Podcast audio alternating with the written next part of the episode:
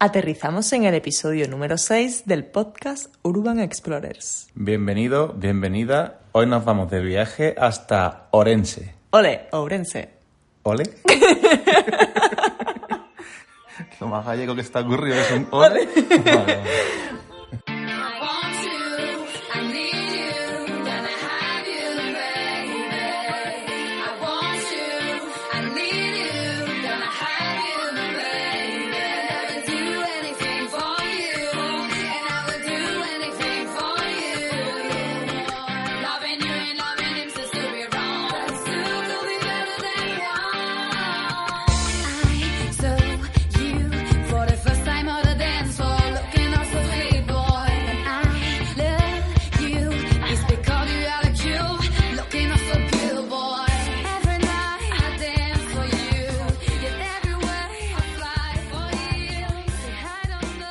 ¿Y cómo llegamos desde Sevilla a Ourense? Por carretera son, bueno, unos poquitos, 800 kilómetros, Nada, ahí al lado. se hace nada en ocho, ocho Hay horitas, que ¿no? salir ruta Vía de la Plata a 66 y antes de llegar a León pues se desvía uno para el oeste y ya coge camino de Galicia y, y llega a Orense. Casi nada. Casi nada. Otra opción también es coger un avión de Sevilla a Santiago de Compostela y desde allí un tren que en menos de una hora te, te deja en Ourense. Y esa ha sido tu opción. ¿no? Esa ha sido mi opción, mejor Mm, que la tuya, la creo. es que, bueno, más- menos tarda He seguro. tardado menos.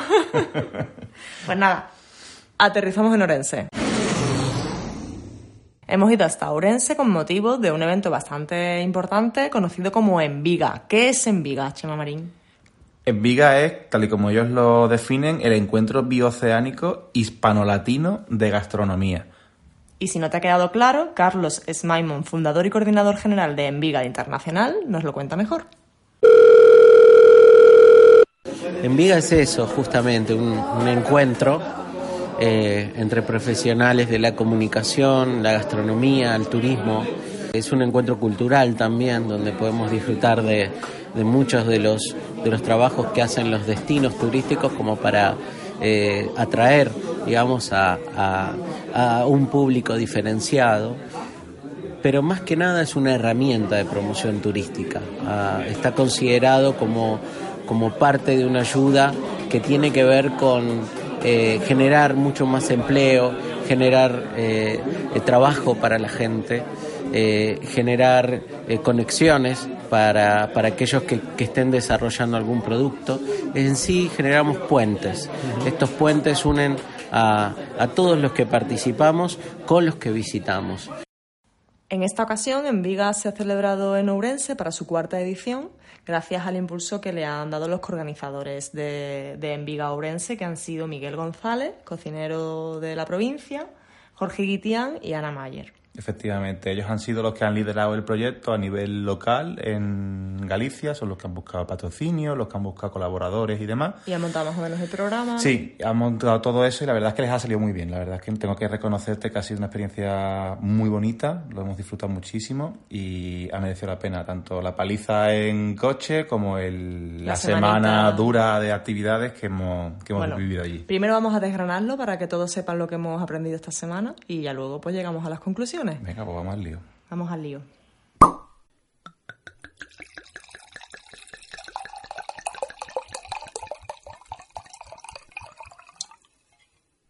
Uno de los puntos fuertes de este viaje que hemos realizado por la provincia de Ourense, sin duda, es la gastronomía. ¿Qué hemos aprendido durante estos días? Pues yo he descubierto muchísimas cosas, tanto en el aspecto de la comida como en el de la bebida. Por ejemplo, en Orense encontramos cuatro de las cinco denominaciones de origen que hay en Galicia. Eh, son eh, Valdeorras, Ribeira Sacra, Ribeiro y Monterrey. Y todas ellas las hemos probado.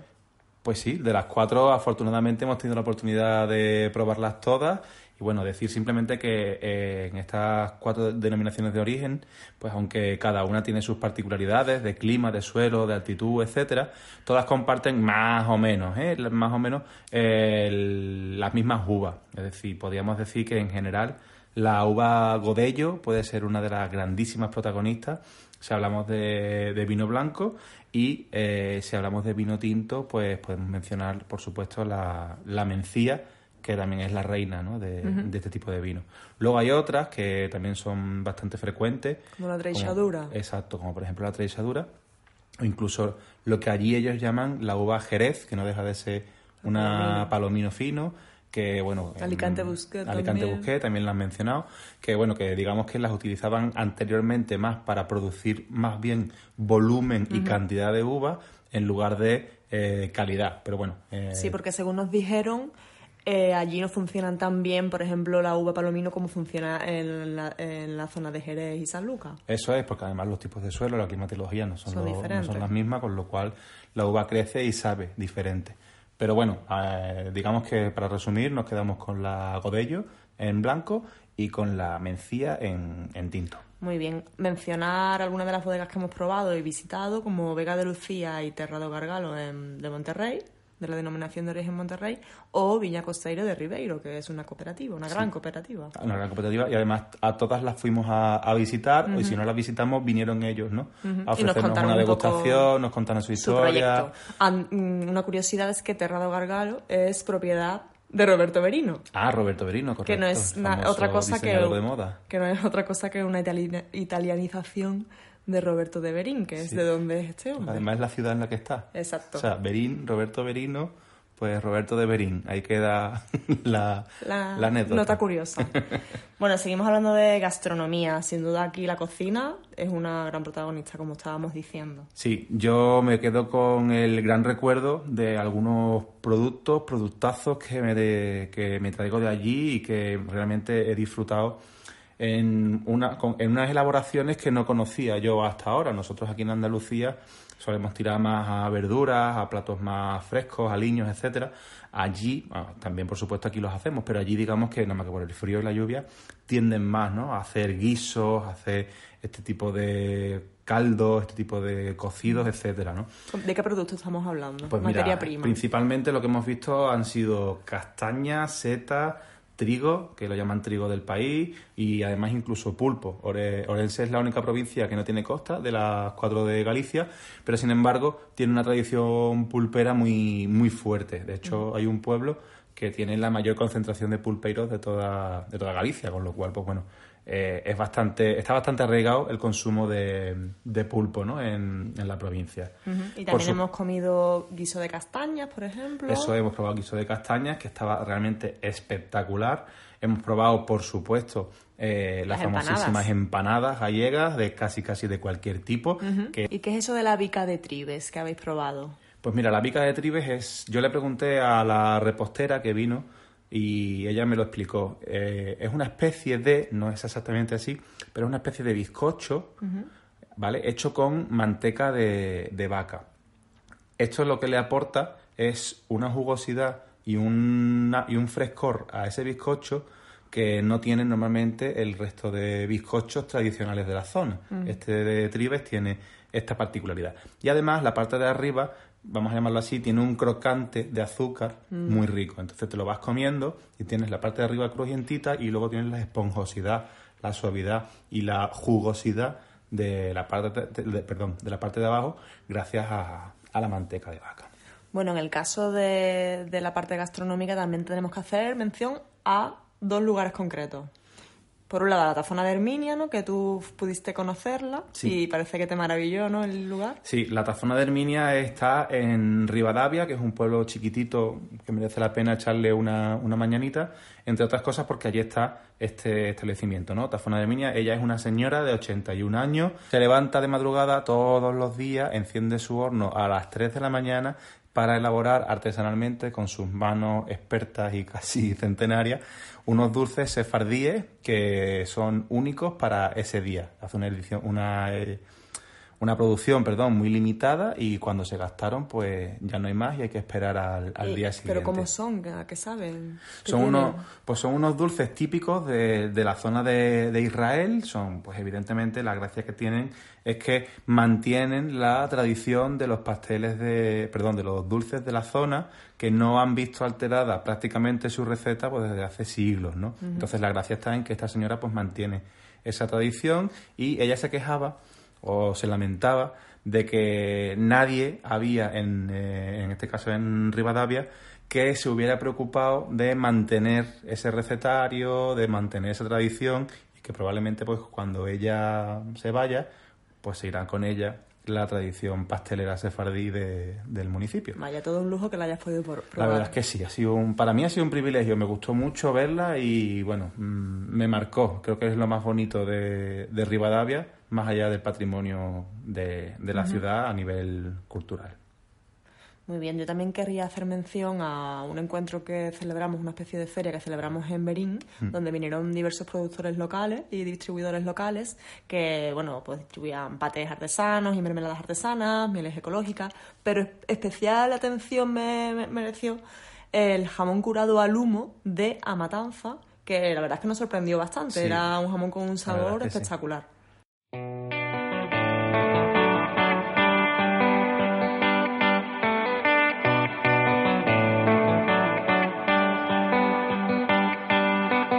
Espectacular.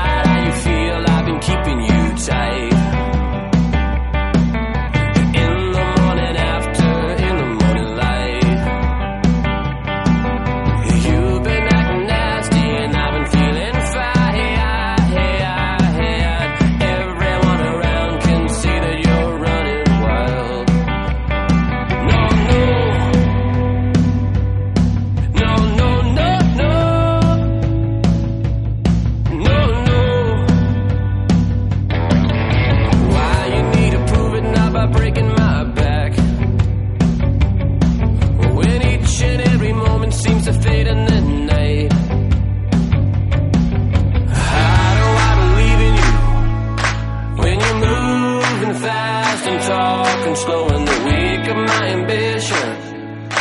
When it takes the time to realize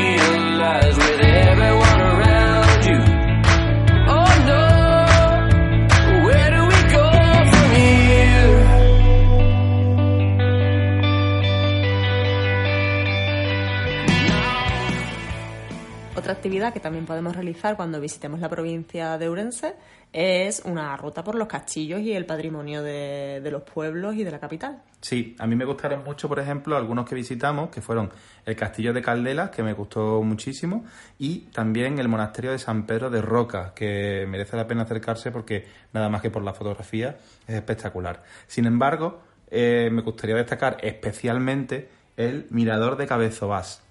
Es un mirador que da a la ribera del río Sil, que va formando unos cañones ofrece unas vistas brutales, brutales de lo que podemos considerar el corazón de la Ribeira Sacra y que, si según donde nos paremos, podemos ver que la provincia, en la orilla de enfrente es una provincia y en la que estamos nosotros eh, es Orense.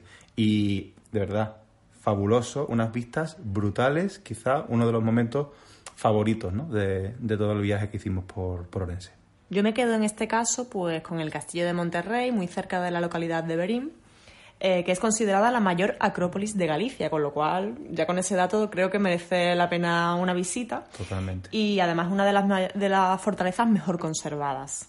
Aunque las primeras noticias de ocupación de este lugar son del siglo X, el castillo como actualmente se aprecia fue reedif- reedificado en el siglo XII y por él pasaron algunos de los linajes más importantes del país. Esta fortaleza-palacio pues está compuesta del castillo, la iglesia, dos torres, la muralla, un hospital de peregrinos. Bueno, actualmente se puede visitar, tiene un centro de interpretación y también tiene uso como parador. A las dos torres que he comentado se puede subir, por supuesto, y además ofrece unas vistas muy bonitas del entorno. Eh, bueno, uno de los elementos más llamativos y mejor conservados de este conjunto es la iglesia de Santa María de Gracia. Pero nos lo cuenta mejor Roberto, que fue el que nos abrió las puertas de la iglesia. Es la más interesante, más monumental de todo el conjunto. Tenemos la iglesia, que sería una iglesia de finales del siglo XIII y principios del XIV. Aquí obedecería a los estilos románico, de transición al gótico, con una similitud en la parte de la cornisa con todos esos canecillos, formas humanas, animales y geométricas que van a estar presentes todo alrededor de la iglesia, pero con un cambio de estilo, tanto lo que es la estructura principal con- como con el ábside, que va cambiando ya el estilo y lo veremos ya más claramente al interior. Y a continuación, pues nuestro siguiente destino fue la propia capital de Ourense. Allí pudimos disfrutar de una ruta de etapas por el casco histórico de la ciudad que, bueno, pues mereció totalmente la pena, ¿no? Sí, el paseo fue bastante bonito. Estuvimos muy poco tiempo en, Orense, pero por la noche pudimos mm, pasear por el casco histórico, hicimos una ruta de tapas pasando por Fuente Fría, que es uno de los bares más tradicionales del casco histórico, y justo enfrente también estuvimos en la casita de pulpo y adivina lo que podemos pedir allí. Pues no sé, un poquito de pulpo, ¿no? Quizá. Y luego fuimos a la Enchebre que nos gustó bastante, ¿verdad? Sí, qué rico. Nos pusieron una tortilla de papa brutal y luego Estaba una... así como medio crudilla y Eh, tal. Como me gusta a mí. Muy medio, auténtica. Medio crudillas, eh. Y luego una tosta también con huevos revueltos así atortillados, con jamón por lo alto, que estaba buenísima. Pues sí, la verdad es que la parada en Enchebre fue mereció la pena, sobre todo también por los vinos que probamos y tal. Y al final pues acabamos como si nos hubiéramos quedado con hambre, di- decidimos tomar una última etapa que se convirtió en un festín en de Mamá Luis, que es un local pequeñito que lleva unos meses abierto solamente, pero allí pudimos hacer una pequeña degustación pues de los pinchos y las tapas que, que se preparan allí con mucho cariño, producto y muy poco espacio. Muy poquito espacio, pero bueno, se portaron súper bien. Sí. Un saludo a todos los amigos de, de Mamá Luis. ¿eh?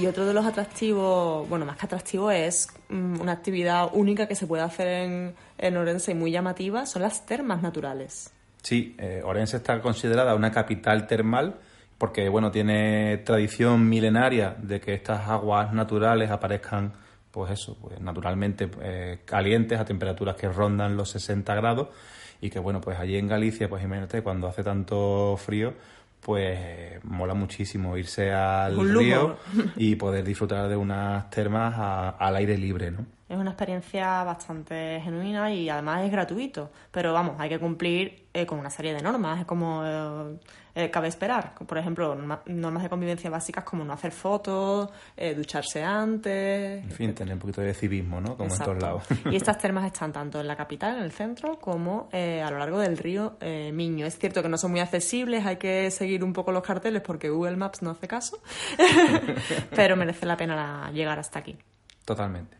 En este viaje hemos tenido dos embajadores maravillosos de Galicia como son Ana Mayer y Jorge Guitián. Precisamente va a ser Ana la que nos dé unas recomendaciones de lo que es para ella Ourense. Para mí, Ourense es termas, castañas y vino. Las termas en el centro de la ciudad son las más impresionantes, aunque a lo largo del río hay muchas opciones distintas. Castañas las encontramos en muchas preparaciones distintas, en guisos, en dulces, y todas merecen la pena. Y vino, hay cuatro denominaciones de origen de las cinco que tiene Galicia, así que evidentemente es algo muy importante.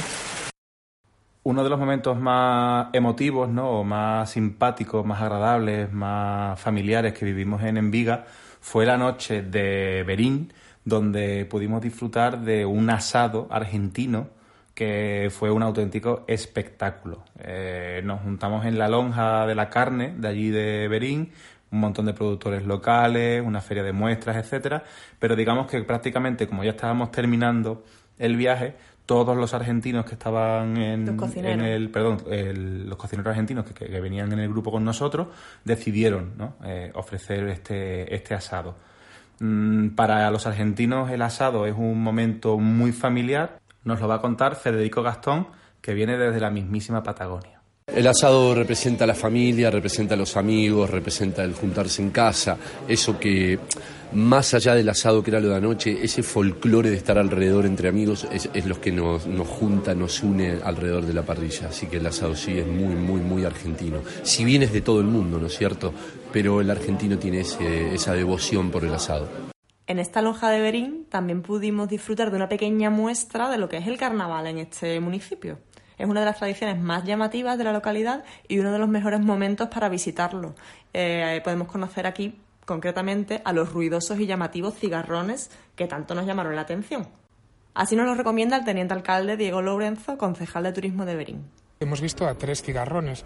Los cigarrones son para nosotros una figura fundamental, digamos que es la figura de mayor autoridad en el ayuntamiento porque tenemos una em, riquísima tradición en carnaval. ¿no? Estas figuras eh, salen única y exclusivamente eh, en carnavales. Para nosotros no es, no es un disfraz, para nosotros es un traje en toda regla, está vinculado. Hay diferentes eh, teorías de dónde proviene la figura del cigarrón. Eh, hay una teoría que dice que eran antiguos cobradores de impuestos.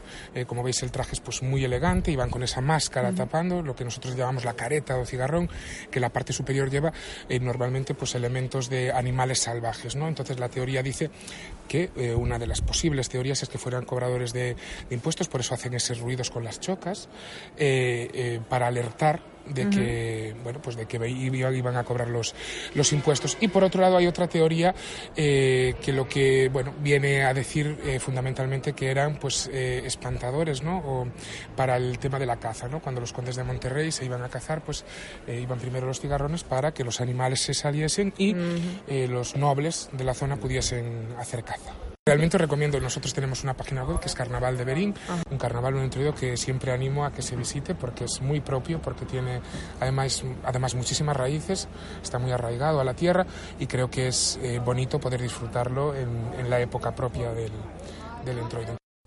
Y tras cinco días de Enviga Ourense, acabamos en Ana de Galicia, el único productor de foie gras de Galicia.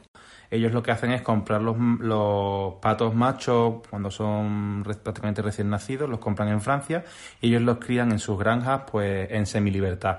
Allí, pues, como aquello está repleto de castaños, pues la, la alimentación, digamos que la tienen garantizada.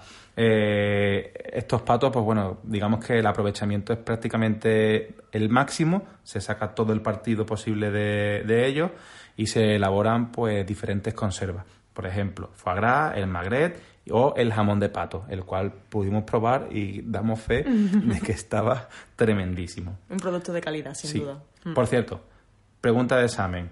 ¿Sabes qué es el magret de pato? No es solo una parte del animal. ¿Qué es el magret de pato? Esto nos lo cuenta Silverio Tallón, que es el fundador de la propia granja de Ana de Galicia. El magret es la pechuga del pato de aqu- solo de aquellos patos que fueron preparados para la mm, producción de foie. Porque en ese proceso eh, acumulan glucógeno que depositan en las carnes, de ahí que esté dulcificado y no necesariamente necesite azúcares añadidos como la mayor parte, por no decir todos los jamones de pato que pueden encontrar en el mercado, llevan azúcares añadidos. Y cerramos con Jorge Guitián, el coorganizador de Enviga Ourense, que concluye así tanto el viaje como el capítulo de hoy de nuestro podcast.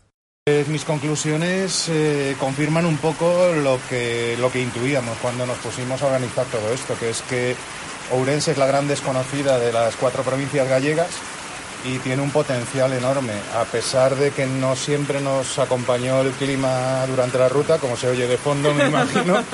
eh, a pesar de eso, la gente está disfrutando del paisaje, del territorio, de los productos, de los productores y yo creo que eso es lo que tiene esta provincia que ofrecer, así que la sensación es inmejorable.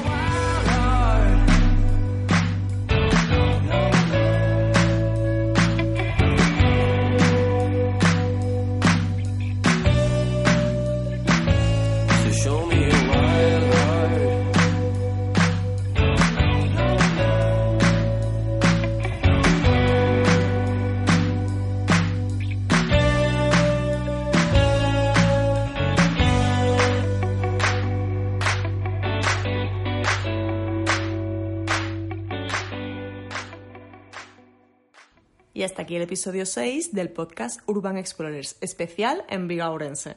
Recuerda, si nos estás escuchando pero no te has suscrito todavía, puedes hacerlo a través de Spotify, de Apple Podcast o de iBox, ¿vale? Déjanos tu valoración, comentarios. Y si quieres hacernos llegar cualquier cosita, lo puedes hacer a través del correo podcast@urbanexplorers.es Y también en redes sociales. Arroba u-explorers O en Twitter también. tanto en Twitter como en Instagram. Exacto. Esperamos que hayas disfrutado de este último episodio. Adiós. Muchas gracias, hasta la próxima. la cara de...